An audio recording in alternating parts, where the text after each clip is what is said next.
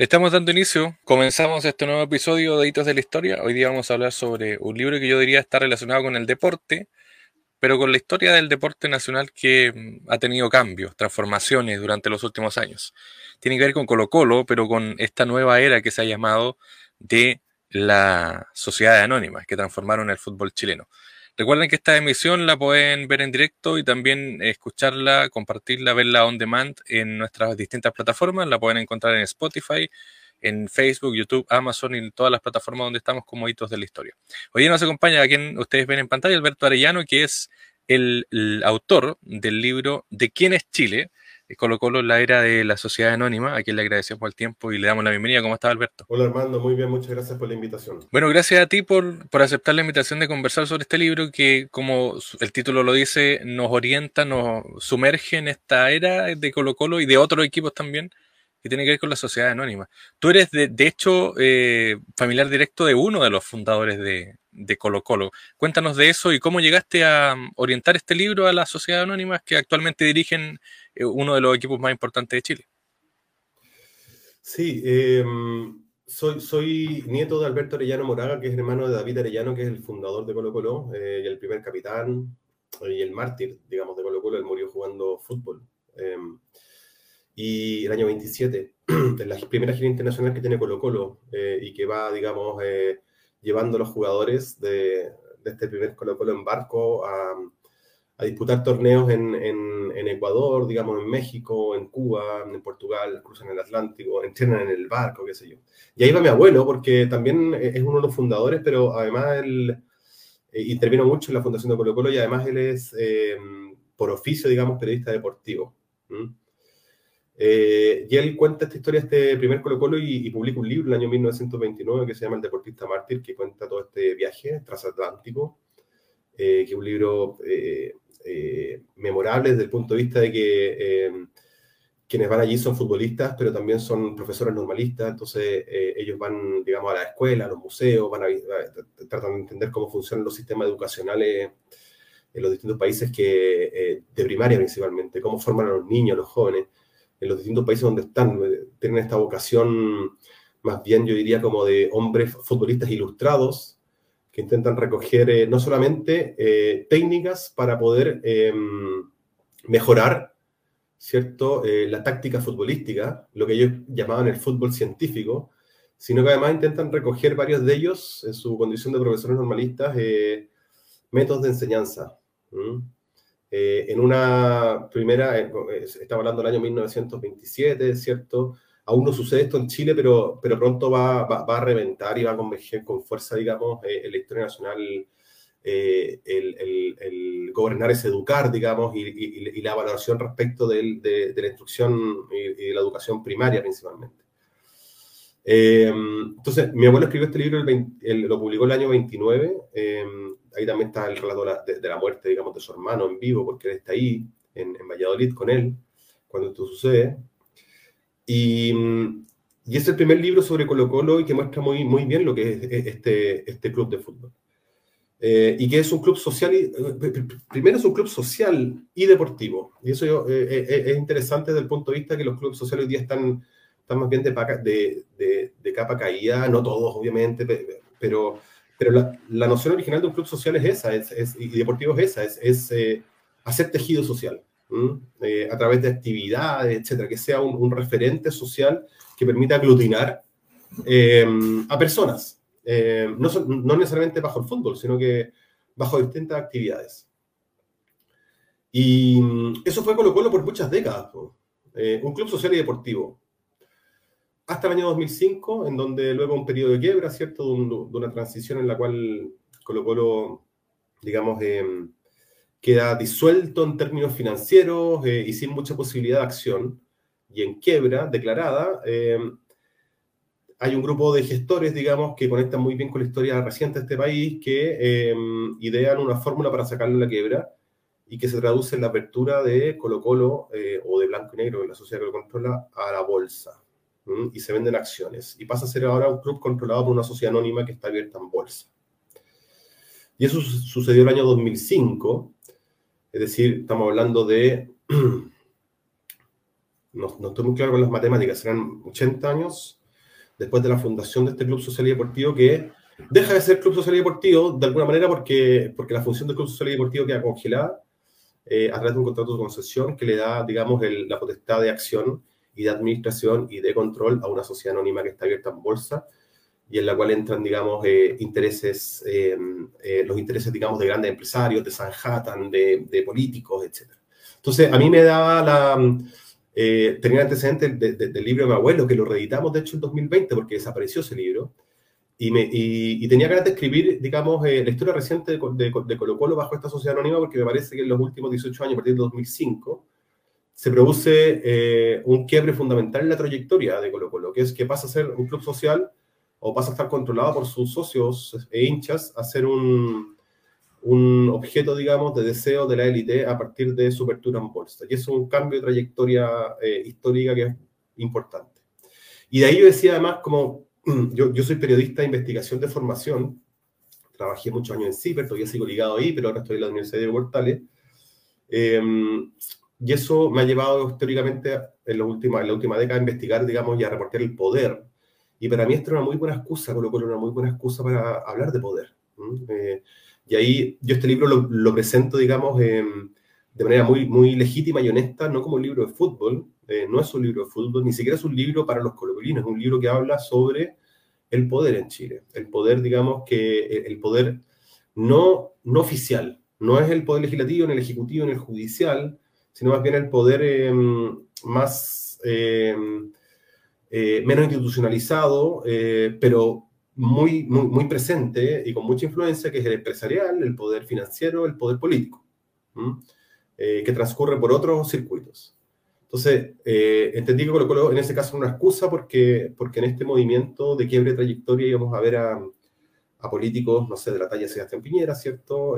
luego un ministro que es Gabriel Ruiz Tagle, al hombre más importante, o casi más, o, uno de los hombres más importantes de la Bolsa de Valores de, de, Santiago, ¿cierto? Que es Leonidas Vial, eh, socio de la corredora La Rein Vial. Eh, íbamos a ver a, otros empresarios, a, una camada de inversionistas de Sanhattan que había trabajado con Sebastián Piñera al Aero City Corp en los 80, eh, Raimundo Valenzuela, Juan Bilbao, Alberto Parodi, qué sé yo. Era de alguna manera el retrato del el Chile reciente, eh, aparte de una historia que a mí me, llama mucho la atención, que es, eh, son ellos, estos inversionistas pertenecientes a la élite política, empresarial, financiera, quienes se apropian o toman control, eh, por los motivos, digamos que sea, del el club más popular, de fútbol más popular de Chile. Y ahí confluye, ¿cierto?, em, la élite capitalina con, em, o entra, digamos, a intentar administrar una actividad que es principalmente una actividad que históricamente ha sido de personas eh, no de la élite eh, y un montón de ellas muy, eh, muy vinculadas a la clase media, a la clase también trabajadora, o, este es un club de la gran obrera. Entonces, era importante marcar este giro, digamos, en donde la élite interviene en este espacio, que es un espacio, por así decirlo, digamos, Colo Colo no es cualquier cosa, arrastra una hinchada de 7 u 8 millones de personas, eh, cómo la élite interfiere en este espacio sagrado, por así decirlo, el espacio dominical y diario que alberga la gente, la esperanza, los sueños, las alegrías de millones de personas que no pertenecen a ese mundo. Esa es la idea original de este libro, hablar de poder. A propósito de Colo Colo, pero esto es un libro sobre poder. El 14 de mayo de 2005 fue el, el periodo donde eh, finalmente en una asamblea esto se transforma en un tema ya privado, es decir, la consigna era salvar a Colo Colo, esa fue como la primera premisa, ¿no? Y luego, ¿qué pasó?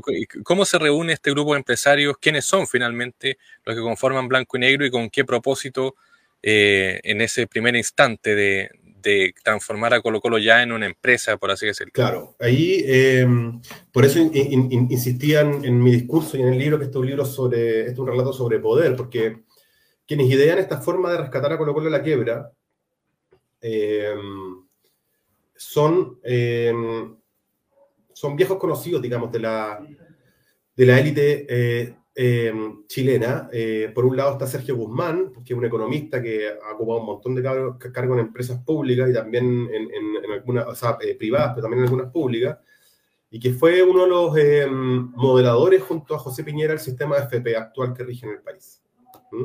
Él es uno, una persona muy importante en esta modelación. Eh, también están eh, los abogados de eh, Olivos Novoa y que es el estudio de abogados donde participó hasta, hasta antes de su fallecimiento, ¿cierto? El, ex senador Jovino Novoa. donde también está Arturo Marín, que es un abogado muy respetado, digamos, de la plaza, que también estuvo em, modelando de alguna manera el diseño del sistema binominal que regió en el país hasta hace no muchos años. Em, digo, el sistema eh, binominal que regió las elecciones de, de, cargos públicos en nuestro país no hace muchos años. Em, estaba también la corredora La Raíz Vial, que es, la corredora, digamos, eh, de más peso, uno de los mayores pesos, de las de mayores pesos en Chile, eh, uno cuyo socio es Leonidas Vial, eh, ellos son los que eh, le dan forma a, eh, esta, a, esta, mm, a esta idea, a este proyecto de rescatar a Colo Colo abriéndolo en bolsa, ¿cierto? a partir de una premisa que en un comienzo funcionó, que era la del capitalismo popular, que era una, una, premisa que también se aplicó y funcionó para algunas empresas estatales que fueron privatizadas luego la dictadura, ¿cierto? O hacia fines de la dictadura quiere entregarle el control de esa empresa a los trabajadores. En este caso, se pretendió, em, aunque algunos dicen que es una, fue una fachada, otros dicen que no, que era un interés legítimo. Em, yo tuve la suerte de hablar con, el libro tiene varias entrevistas y una de ellas son a estos gestores o parte de estos gestores que me decían, no, nosotros pensamos que esto tenía que ser así. Que era eh, que Colo Colo fuese eh, de sus socios, de sus hinchas como debía ser y como había sido siempre.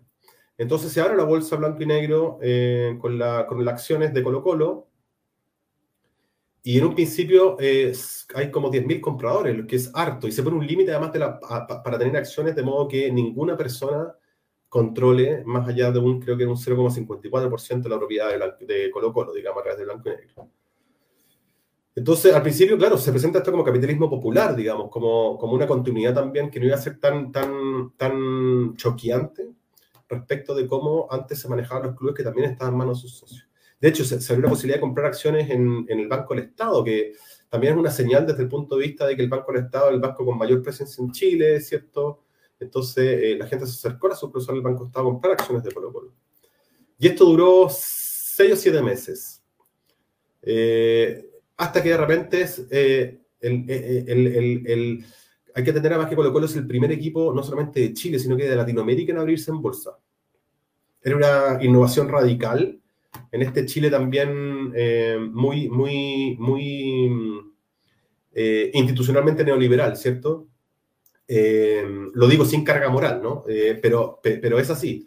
Y pero a los seis meses, siete meses, esto despierta esta apertura en bolsa que además eh, se compra acciones a 180 y a, la semana la acción está a 200 pesos, después a 230. Pensar que puede ser un buen negocio. Eh, pensando además que Colo Colo en ese minuto tenía una cantera espectacular, que es la que después dio vida a, la, generación dorada de la selección nacional. Es decir, estaba Arturo Vidal, Vidal estaba Claudio Bravo, ¿cierto? Estaba... Eh, ¿Quién más estaba en esa, bueno, es la cantera más que lleva a Colo Colo a, disputar la final de la Copa Sudamericana, digamos, el año 2006. Entonces, se ven esto un buen negocio, hay gente que ven esto un buen negocio. Y a los siete meses comienzan a llegar los peces gordos de Sanhattan, los inversionistas de la bolsa de peso. Estoy hablando de Juan Bilbao, Raimundo Valenzuela. Raimundo Valenzuela eh, convence a Gabriel Ruiz Tagle, que eh, va a ser ministro de Deporte eh, tiempo después y entran al negocio, eh, y entran al negocio no comprando poquitas acciones, eh, sino que comprando grandes paquetes de acciones. O sea, 7% de Colo Colo, 8% Colo Colo, 12% Colo Colo, y finalmente ya Ruiz que en el año 2007, em, digamos, se, em, apropia, compra, digamos, el, el 25% de, de Colo Colo. Y ahí eh, la señal está clara, digamos. Bueno, también entra Sebastián Piñera y compra el 8% también de Blanco y Negro. Y ahí la señal está clara. La época de, los, eh, de la diseminación de la propiedad, la época de la atomización de la propiedad, eh, la idea de que eh, cualquier socio o hincha pudiese ser accionista Colo Colo, digamos, va quedando cada vez más constreñida y termina por, por disolverse por completo. Es decir, esta, este proyecto es ahora de unas pocas personas que controlan la mesa directiva, digamos, de eh, la concesionaria que rige los destinos del de, el club de fútbol más importante de Chile. Es decir, fue una mm, fiebre súbita, digamos, por así decirlo, de, en la que se plantea este capitalismo popular que baja rápido y luego ya los paños fríos indican que eh, esto es un negocio eh, y es un negocio que está controlado por poquitas personas y esas poquitas personas no son cualquier persona. Está por una parte Sebastián Piñera, ¿cierto? Que eh, ingresa la propiedad de Blanco y Negro con un 8%, pensando probablemente en que puede ser una buena plataforma para lograr visibilidad en sectores populares de la población, en donde probablemente pueda recaudar más votos de los que ha recaudado tradicionalmente para o con mira a su campaña, digamos, del 2009 presidencial. Eh, y eso le pudo haber resultado, eh, quizás, quizás no, pero el hecho es que eh, Sebastián Piñera eh, gana las elecciones del 2009, siendo accionista, uno de los accionistas mayoritarios de Colo Colo. Tenía un 2 o un 13%. Leonidas Vial, obviamente, uno de los impulsores de la ley de sociedades anónimas deportivas, ingresa también al negocio. Gabriel Rustario también ingresa al negocio, convencido por un amigo suyo, Sanjatan, que ya había invertido en blanco y negro, que es Raimundo Valenzuela eran compañeros de trote, ellos van a maratones o iban a maratones, digamos, a varias partes del mundo, y lo convence a entrar a esto. Eh, y así se va encadenando, digamos, eh, el poder político, económico y financiero en torno a eh, este club de fútbol que antes era su socio, digamos. Ahí ya se comienza a ver el tema de la violencia, tú lo tocas en el libro, el tema de, de la amenaza, esto de crear también un grupo no sé si conscientemente o inconscientemente, pero tener a, un grupo que, administre la barra brava, que también era un conflicto para la gente que manejaba la plata, por así decirlo. ¿Cómo se, conforma eso y, cuáles son las relaciones que, van de la barra brava hacia justamente la gente que dirige el club? Claro, hasta el día de hoy se ve eso. ¿ah? Eh, ayer hubo un funeral, digamos, en, el sector Arica, el Estadio Monumental, ¿no? De, de gente de los espejos, que fue a velar a una persona fallecida. Han habido, el estadio está suspendido en este minuto producto de problemas en la barra. Y esos son indicadores respecto de eh, algo que es fundamental y que eh, esta gente que viene de la elite y que llega a esta actividad que le puede parecer en un principio, eh, voy a hablar en términos, digamos, en términos más bien de cómo yo creo que ellos veían esta actividad como algo choro, no metamos en esto. Algunos también venían con medios aburridos quizás en sus vidas, en, crisis de, de, medianas edades o cosas así, ingresan a este negocio y se toman con, con que hay un poder adentro que, mm, que no es tan fácil domesticar, digamos. Eh, ¿Y qué es el poder de la barra brava? Una barra brava que además ha encontrado una bolsa de empleo tradicionalmente en campañas políticas, por tanto hay un contacto ahí también de eh, barristas que eh, de alguna manera eh, no, no, no, no, digo, no, es primera vez que se, que se ponían a trabajar juntos con la élite de alguna manera, ¿no? Em, y ahí eh, ellos, los de Casi Blanco y Negro, primero trajeron a un, a un británico que había eh, tenido éxito controlando los hooligans en Inglaterra, y, y esta persona dura menos de un año no, no, no, no entiende este mundo, ¿no? No entiende este mundo de, de piños, de barras, de, de, camisetas, de macheteo, de, de violencia. Eh, tiene otras lógicas distintas a la, a la, británica. Y ahí Blanco y Negro piensa en algo que es, que es de alguna manera eh, una, una suerte de tabla de salvación, porque el negocio tiene que funcionar. Y el negocio funciona en la medida en que el estadio no sea suspendido. ¿no? Porque si suspenden el estadio, eh, Blanco y Negro recibe entre 300 y 350 millones menos por, porque no va a haber público. Y para los márgenes que maneja este negocio, que son bajos márgenes, eso es mucha plata. Y si suspenden tres fechas, como sucede ahora después de los incidentes que hubo en la Universidad de Chile, estamos hablando del orden de mil millones para un negocio que cuando le va bien no tiene utilidades superiores a los 5 mil millones. Entonces es mucha plata. Entonces ellos, decían tomar eh, relación directa con la barra, eh, no es primera vez que pasaba, antes también en los 90 pasaba, y ahí emergen personajes, digamos, y acá viene eh, el, el, el doblez de la historia, que sigue el mismo rumbo, que es, o el mismo relato, que es también el poder. Porque el poder no solamente se disputa en la élite, digamos, en estas personas que entran a controlar Colo Colo, que pronto van a, a, a tener disputas entre ellos por ser el accionista mayoritario que controle esto, sino que también a nivel de barras, eh, o sea, son élites y arrabales o bajos fondos que se están disputando el poder. En los bajos fondos se disputa el poder eh, respecto del el control de las, de, las, graderías o una parte o de la parte más visible de las graderías. ¿Por qué? Porque eso también es un negocio. Es un negocio eh, porque hay entradas de cortesía, hablan de 2.000, en, en esa época de 3.000. Eh, hay, es, una, es una vitrina para desplegar publicidad para marcas. Algunos baristas terminan sentados con gerentes de Sencosud, digamos, para desplegar banderas con marcas, ¿no? Porque eso es, eh, es placement televisado. Y esos son proyectos de 20 millones de pesos, cosas así. Y hay también dineros directos que pueden llegar de distintas formas que a lo mejor no sabemos todavía. Eh, una sí, el libro, digamos, tiene las, las, el rastro de compromisos contables entre la empresa PISA, que era la empresa involucrada en, el, en, el, Comfort Gate, con el, en el caso de la colusión del confort, que era de Gabriel Ruiz Tagle, aparece en la planilla de pagos eh, eh, Francisco Muñoz, alias Pancho Malo. Entonces, es un negocio. Y es un negocio que renta harto para un barrista, harta plata. Y eso, como tal, comienza a ser disputado porque la garra blanca no es, eh, cuando la gente dice, no, fue la garra blanca, y uno dice, chuta, ya. Eh, la garra blanca no es homogénea, es heterogénea, son piños. Eh, es una expresión, digamos, barrial de toda la región metropolitana y de regiones, ¿no? De piños que llegan a sumarse a un liderazgo que está representado en quién toca el bombo, quién pone la música, que se canta, etc. Entonces, eh, es un negocio y eso comienza a desatar también peleas. Y tal como se desatan arriba, por el poder, ¿quién controla Colo Colo? Es Leonidas Vial, es Aníbal Moza, es Gabriel Ruiz Tagle, y ellos se sacan los ojos em, peleando por el poder. Es decir, se acusan, se querellan en la justicia, se acusan ante los organismos reguladores por hacer trampa respecto de Colo Colo, ¿no?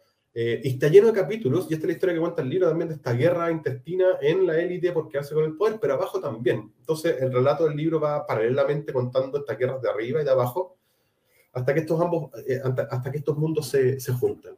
Las guerras de abajo, por cierto, no se disputan ni se resuelven en tribunales, se resuelven a balazo, a combo eh, y a cuchillo. Y hay muertos. Hay, hay, hay, en el fondo, el libro cuenta la historia de dos intentos de homicidio, de dos homicidios, digamos, consumados.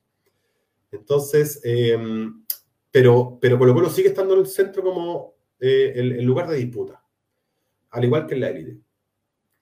Esa es la realidad, digamos, de, de, de, mm, o sea, cuando la sociedad anónimas entran, digamos, a controlar eh, o administrar el fútbol chileno, entran también con promesas, ¿cierto?, de eh, tratar de transformar esto en, en, un espectáculo parecido a un, a un, estadio europeo, ¿no? Al Santiago Bernabéu, al, qué sé yo, eh, algún estadio en donde eh, las cosas funcionan, ¿no? Y en donde además es un negocio por donde se lo mire, desde el punto de vista de la asistencia al público, por, por el punto de vista del marketing, del merchandising, de la venta a jugadores, etcétera. Eh, eso implica también volver a llevar a Colo Colo al plano internacional, digamos, a disputar torneos importantes, que fuese un equipo relevante, ¿no? Eh, el modelo era Boca Juniors, claramente, tanto para Piñera como para Ruiz Tagle, eh, y también para Pancho Malo, ¿no? para la barra, el modelo era la 12 de Boca Juniors, digamos, comportarse o llegar a tener la misma, el mismo ascendiente en el, en el, en el mundo de las barras a, nivel sudamericano que tenía, digamos, la 12 de Boca Juniors. Ellos están mirando a a, los barristas, digamos, de la 12, los, la Garra Blanca, eh, Pancho Malo y, y Piñera y Rustal están mirando qué es lo que hace Macri, qué decisiones toma eh, Macri y sus hombres, digamos, para... Entonces, eh, no es tan distinta tampoco la trayectoria de ambos grupos al mando Colo Colo. Lo cierto es que en ambos grupos se instala el conflicto, un conflicto marcado por disputas feroces, digamos, por controlar esto. Eh, y eso también habla de eh, el Chile reciente. Si vuelvo a decir que colocó una excusa, colocó una excusa, digamos, para hablar de eh, cómo se pelea el poder, cómo se disputa el poder más o menos a todo nivel en torno a un, a un Colo Colo que es un objeto de deseo por, por el volumen de gente que arrastra, por las pasiones que desata, digamos. Por último, Alberto, también tú lo, lo hablas ahí, el tema de, de los beneficios, es decir, esto no se transformó eh, en, una empresa que renta, rentabiliza plata, es decir, no, mm. no es una, parece que finalmente nunca rentabilizó tanto. Eh, ¿En mm. qué momento está hoy día Blanco y Negro? Em, ¿Qué crees tú que, le pasó al fútbol, así como una pequeña reflexión, qué le pasó al fútbol en ese momento cuando la quiebra, la crisis y todo el tema finalmente nos llevó a, poner las manos ahí dentro de sociedades anónimas que, no, que transformaron el fútbol en otra cosa? Sí, yo, creo que las cosas no han cambiado demasiado. Eh, quizás puede haber un poquito más de transparencia porque uno se puede meter a los balances financieros de las empresas, digamos, que controlan el fútbol, pero la transparencia no es tanta tampoco. Es decir, eh, hay, hay, eh, hay lugares de la administración de blanco y negro a los cuales no podemos acceder porque decidieron operar a, través de una sociedad limitada, por ejemplo, que no informa la Comisión por el Mercado Financiero. Hoy en día hay eh, representantes, o se sospecha de que hay representantes de, no en Colo Colo necesariamente, sino que en el fútbol hay representantes de jugadores que también tienen propiedad en clubes. O personas que son propietarios de clubes que tienen propiedad en más de un club, lo que está prohibido. Y eso, eh, hasta hace poco no sabíamos que eran los dueños de la Universidad de Chile, de Azul Azul. Eh, no sabemos la, profundidad de esa cadena, digamos, de propiedad. no sabemos tampoco cuáles son los, em, los intereses eh, los propietarios, los domicilios de quienes hoy día tienen una buena parte de, eh, de, responsabilidad en cómo está funcionando o por qué está funcionando eh, el fútbol en Chile de manera, o por qué sigue funcionando, digamos, de manera más o menos rentable, que son las casas de apuestas online. El campeonato nacional tiene el nombre de una casa de apuestas online. Las camisetas de Colo Colo, Universidad de Chile, tienen el, el auspicio de una, camiseta, de, un, de una casa de apuestas online que están prohibidas en Inglaterra no se conocen sus domicilios, probablemente, o sea, la mayoría operan en paraísos fiscales, no se sabe sus, propietarios. Eh, y hay intereses cruzados, representantes jugadores también. Entonces, eh, y los clubes, em, en, el caso de Blanquinegro, los 18 años que lleva concesión, ha ganado dinero 8 veces y ha perdido 10 años. A fin de, ejercicio por año, digamos. Ha perdido más dinero de lo que ha ganado. Los otros clubes también. Eh, los clubes chilenos, salvo excepciones, Colo Colo en 2006, la Universidad de Chile, no me acuerdo qué año, digamos, tuvieron participaciones relevantes en el ámbito internacional en la Copa Sudamericana, digamos. Pero el peso de los clubes chilenos en el ámbito internacional sudamericano es hoy día cero. Eh, hace tiempo tampoco eh, eh, no vemos tampoco un trabajo de canteras donde uno diga, bueno, está saliendo jugadores nuevos y acá hay una esperanza, ¿no? yo diría que, que, que, en términos generales la sociedad anónima no, no, no, no han reportado en ningún caso un salto ni cuantitativo ni cualitativo respecto a la actividad futbolística. Lo que no significa que las, que las corporaciones antes lo estaban haciendo perfectamente bien, en ningún caso. Pero que hay una promesa eh, con la llegada de blanco y negro que, eh, si uno la mira en la distancia, hay una deuda además que ellos van a asumir, que la deuda que tiene Colo Colo con, con el fisco, con la Sociedad General de la República, que parte en 8 mil millones y hoy día están 13 mil millones, 12 mil millones. O sea, la deuda ha crecido. No hay, eh, ah, eh, no hay digamos, un, yo, yo, diría, eh, no hay un, punto, digamos, de luz sobre el cual, digamos, sostenerse para decir, mira, esto sí ha funcionado de manera contundente sin ningún tipo de, de, discusión. Sigue la violencia en el estadio, no logran erradicar la violencia en el estadio. Bueno, eso depende del plan de estadio seguro también y ha fallado, perfecto. Pero los clubes también tienen responsabilidad. Sigue la violencia en los estadios. Eh, estamos eh, totalmente o sea, el nivel de fútbol chileno es, eh, el campeonato nacional es, yo diría, mediano o bajo. no hay y en el caso blanco y negro no hay proyecto futbolístico ni de administración. ¿Por qué? Porque los directores están en una guerra, igual que han estado las barras, digamos, y los piños, constante, y todos los años se cambia de directores, y de directores, y de presidente. ¿Mm? Entonces no hay proyecto a largo plazo. Es como si la presidencia de la República, eh, ya, ya hay muchos que critican que cuatro años es poco. Imagínate que vaya cambiando un, de un año para otro. Eh, ¿qué, ¿qué, plan de largo plazo puedes implementar con, con esas turbulencias? Yo creo que ninguno. Y esos cambios, en el caso blanco y negro constante, no responden a, una lógica, digamos, que uno diga eh, racional, digamos. Es, están desatadas las pasiones entre los accionistas y son los caprichos, las peleas y los egos de los accionistas. Entonces, ahí uno dice, bueno, eh, las sociedades anónimas prometieron muchas cosas y acá eh, lo que estamos viendo es que Colo Colo está en un segundo o tercer plano, porque en el primerísimo primer plano está eh, el ego, el, el, el, ansia de poder de eh, uno, dos o tres accionistas, digamos, que quieren controlar por sobre el resto el destino de Colo Colo. Y eso es lo que tiene sumergido al, equipo, digamos, en el por contraparte, el club social, la corporación, ha logrado ir creciendo con el tiempo. En principio estaba congelada y ha logrado abrir eh, ramas y filiales nuevamente. Ya ha hecho una campaña de socios tremenda y cada vez más, más, más presente, digamos. Porque decidió en un minuto también intervenir o, jugar este juego también de la sociedad anónima. y tiene dos representantes en el directorio, ¿cierto? Y, mm, bueno, yo diría que, no está bien la cosa. Mientras existe este directorio en blanco y negro, que es un directorio que ya hace cuatro o cinco años viene totalmente peleado y tiene la mesa quebrada, es difícil esperar que las cosas cambien. Alberto Arellano, autor de, de ¿Quién es Chile? Este libro sobre Colo Colo, pero en la era de la sociedad anónima. Em, ¿Cómo podemos adquirir el libro? ¿Dónde está? Eh, y también está en digital, está solo en físico. Sí, están en, las dos versiones, digamos, en, físico, en papel, y están en digital, en ebook. Se puede comprar en, Amazon o en Catalonia, eh, que es la editorial que, mm, que lo imprime eh, y que lo edita eh, junto con la Diego Portales, el Centro de Investigación y Proyectos Periodísticos CIP de la Universidad Diego Portales, que es donde estoy yo ahora.